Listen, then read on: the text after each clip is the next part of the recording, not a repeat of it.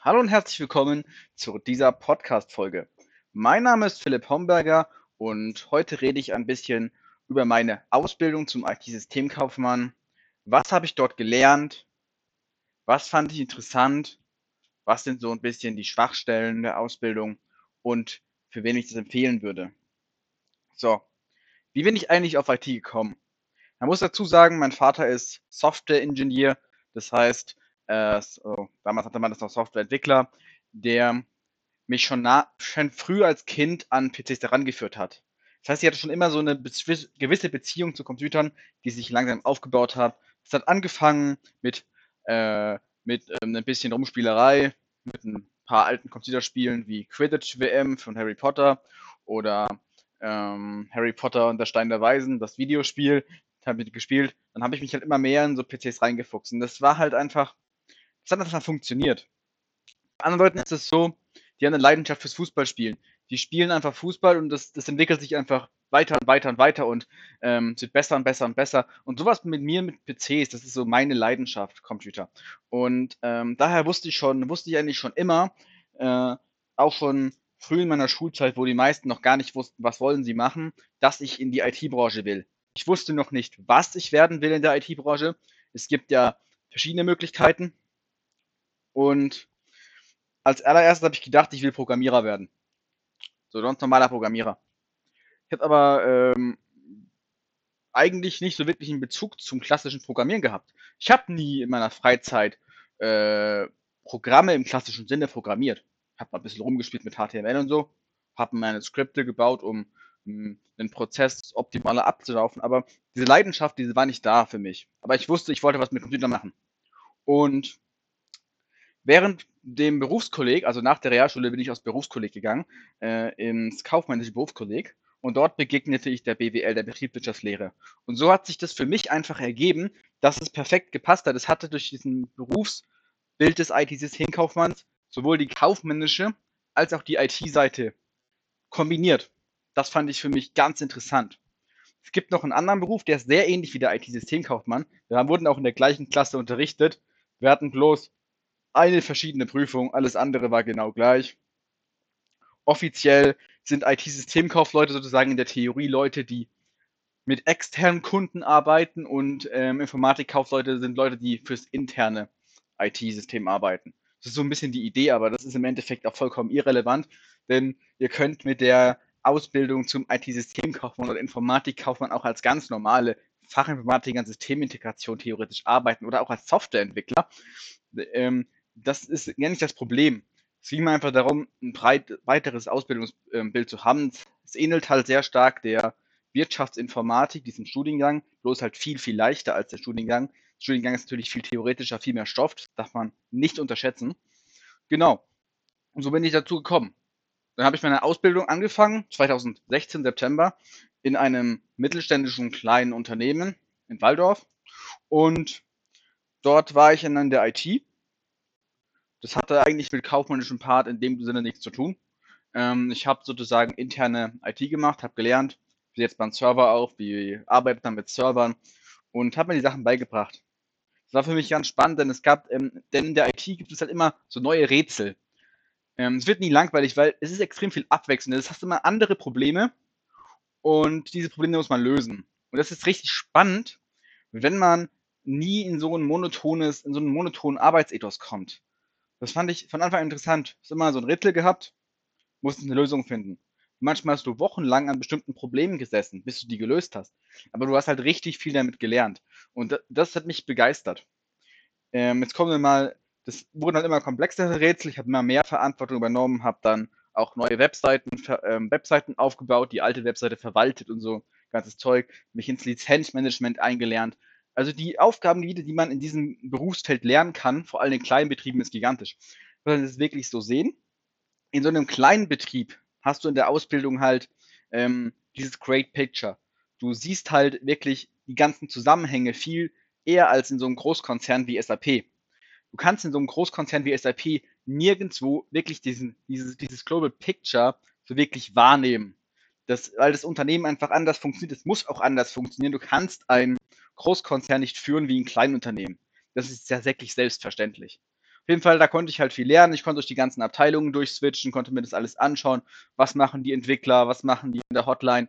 Was machen die im Vertrieb? Wie arbeiten die? Was sind das für Aufgaben? Und es war einfach richtig spannend. Jetzt kommen wir mal zum theoretischen Part und zwar zu der Berufsschule. Was sind da so die Punkte? Wir haben eigentlich zwei, so drei Schwerpunktsfächer, auch wenn das eigentlich zwei Schwerpunktthemen sind. Das eine ist IT, also einmal Softwareentwicklung, Anwendung, einmal IT-Systemtechnik oder wie das Fach genau heißt, glaube ich, Informations- und Telekommunikationstechnik und natürlich BWL. BWL ist ein Schwerpunkt, den darf man da nicht unterschätzen. BWL wird dort, ist bei uns, im, also in der, Kauf, in der IT-kaufmännischen Variante sehr stark. Wir sind auch auf der kaufmännischen Schule, zumindest in Baden-Württemberg. Ich weiß nicht, wie das, wie das in anderen Bundesländern genau läuft. Ähm, und haben dann den ganzen kaufmännischen Part spielen wir durch. Es ist aber nicht so schwer. Also ähm, man muss dazu sagen, in meiner ähm, Berufsschulklasse hatten 80% Abitur. Wirtschaftsabitur die meisten davon. Dementsprechend ist es natürlich so, dass der Unterricht, dass im Unterricht davon ausgegangen wird, dass dann ein gewisses Know-how vorhanden ist und dass das vielleicht auch nicht unbedingt für jeden, der mit 16 äh, aus der Realschule kommt und in diesem Beruf anfängt, so sinnig ist bei uns in der Klasse waren eigentlich alle über 18.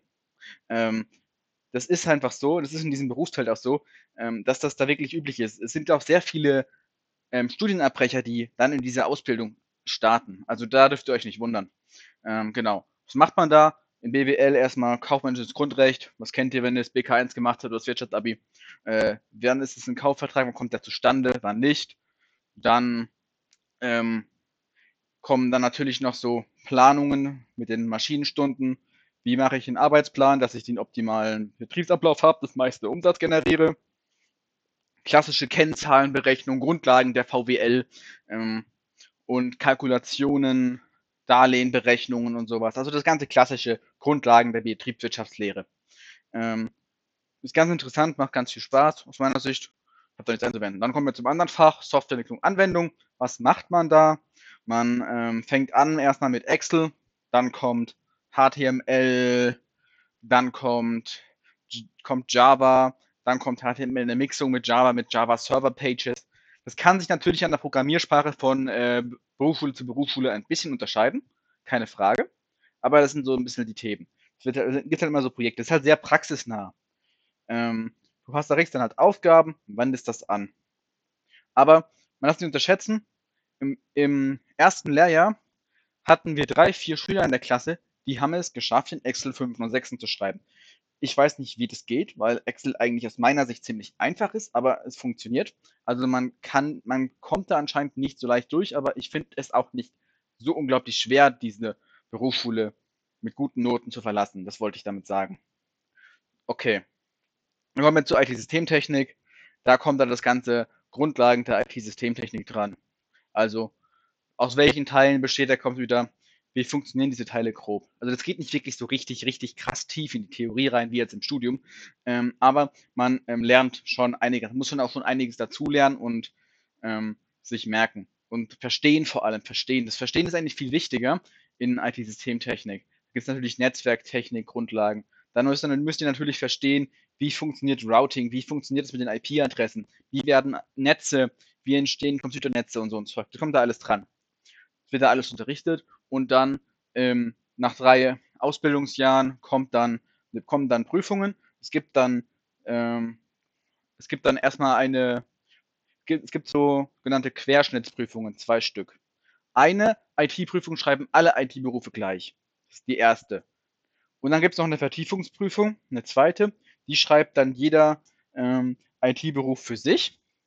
Und die bestehen alle aus BWL und ähm, Softwareentwicklung, Anwendungen und IT-Systemtechnik. Sind sozusagen die Schwerpunkte. Da wird die Prüfung im Schwerpunkt draufgelegt. Dann gibt es noch eine Deutschprüfung. Die ist für alle kaufmännischen, die ist für ähm, alle also IT-Systemkaufmänner und Informatikkaufleute schreiben die zusammen mit ähm, den kaufmännischen Berufen. Das ist auch, Moment, ja doch, genau. Die sind genau gleich. Und die Gemeinschaftskundeprüfung ist auch gleich. Und dann gibt's dann gibt's noch die ähm, sogenannte VWL-Prüfung oder Wirtschafts- und Gemeinschaftskunde, so eine Mischungsprüfung, so eine ja, so eine Allgemeinschnittprüfung, die ist aber nur für den IT- oder den Informatikkaufmann gleich. Da schreibt man, schreiben wir eine andere als die anderen kaufmännischen Berufe. Wir haben ja noch Deutsch, Gemeinschaftskunde, Englisch im Unterricht, aber für Englisch gibt es keine Prüfung. Ähm, genau, so ist es dann. Dann gibt es natürlich noch das viel interessantere, das die Projektabschlussprüfung. Ist auch bei allen IT-Berufen gleich. Du musst ein Projekt machen, eine Projektdoku schreiben und das dann Ganze präsentieren und dann wirst du noch abgefragt. Das ist so der Ablauf von der Prüfung und der Ausbildung. Nach den ersten eineinhalb Jahren gibt es so eine Zwischenprüfung, die zählt aber nichts. Aber bestehen sollte man sich vielleicht trotzdem. Das Komische ist an der Sache, es wird da alles abgefragt von den drei Jahren, obwohl du erst nach eineinhalb Jahren bist. Ich verstehe zwar nicht ganz genau, was der Sinn davon ist, aber vielleicht ändert sich das auch mit der neuen Prüfungsordnung, die jetzt bald kommen soll. Ja, so. Was sollte man mitbringen, wenn man in die IT-Beruf IT steht? Dann, muss, dann sollte gewisses Interesse, ich würde sagen, mathematische ähm, Fähigkeiten sind nicht schlecht, weil man einfach dieses logische Denken braucht. Man muss eigenverantwortlich arbeiten, man muss ähm, selbstbewusst arbeiten, man muss teamfähig sein. Teamfähig wirklich, weil man immer im Team arbeitet. Du kannst in der IT nicht alles alleine machen, das läuft nicht.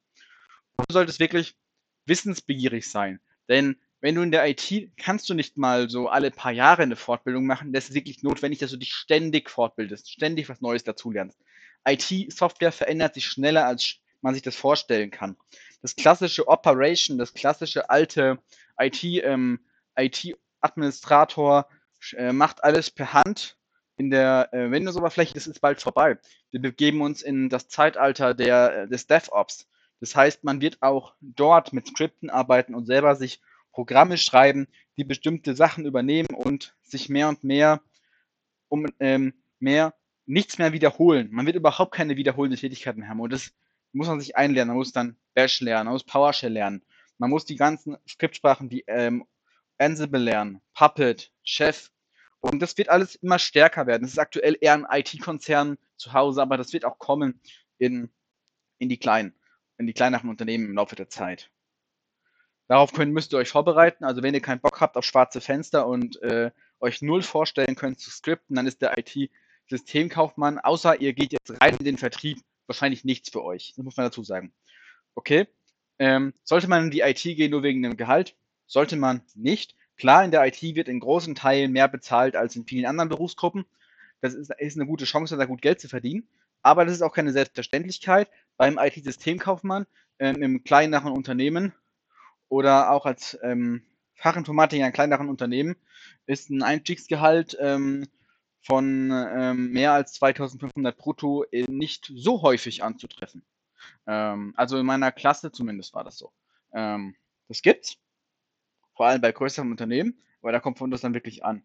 Man kann auch relativ gutes Geld verdienen, aber das ist wie gesagt allein durch den, das Annehmen eines IT-Berufs keine logische Schlussfolgerung, dass das passieren wird.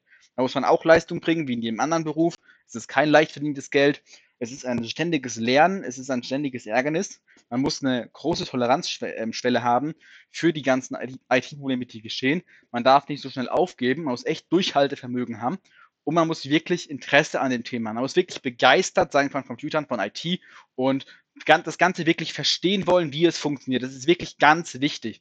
Und dieses Selbstbewusstsein, Selbstbewusstsein ist richtig wichtig, ist das aufbaut, dass ihr euch auch zutraut, mit den Computern umzugehen und das immer zu verbessern. Das müsst ihr wirklich ähm, wollen und dann ist eine IT-Ausbildung für euch das Richtige. Ob ihr jetzt äh, eine zum IT-Systemkaufmann, Informatikkaufmann oder die Fachinformatik-Ausbildung macht, das ist im Endeffekt eine ähm, Entscheidung, die ist nicht so wesentlich wichtig aus meiner Sicht, denn es entscheidet sich danach, wie ihr beruflich einsteckt und wie ihr euch weiterentwickelt. In IT ist Erfahrung alles. Also wirklich Praxis, Praxis, Praxis, Praxis. Ähm, genau. Das ist, was ich zu meiner Ausbildung sagen könnte. Ich habe meine Ausbildung abgeschlossen als Prüfungsbester in meinem Ausbildungsberuf und zwar im ganzen Rhein-Neckar-Kreis. Da bin ich auch sehr stolz drauf.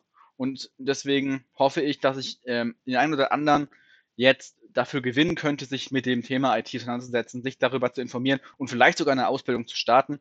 Wir brauchen dringend Leute in der IT. Jedes Unternehmen sucht dringend nach Arbeitskräften in diesem Bereich.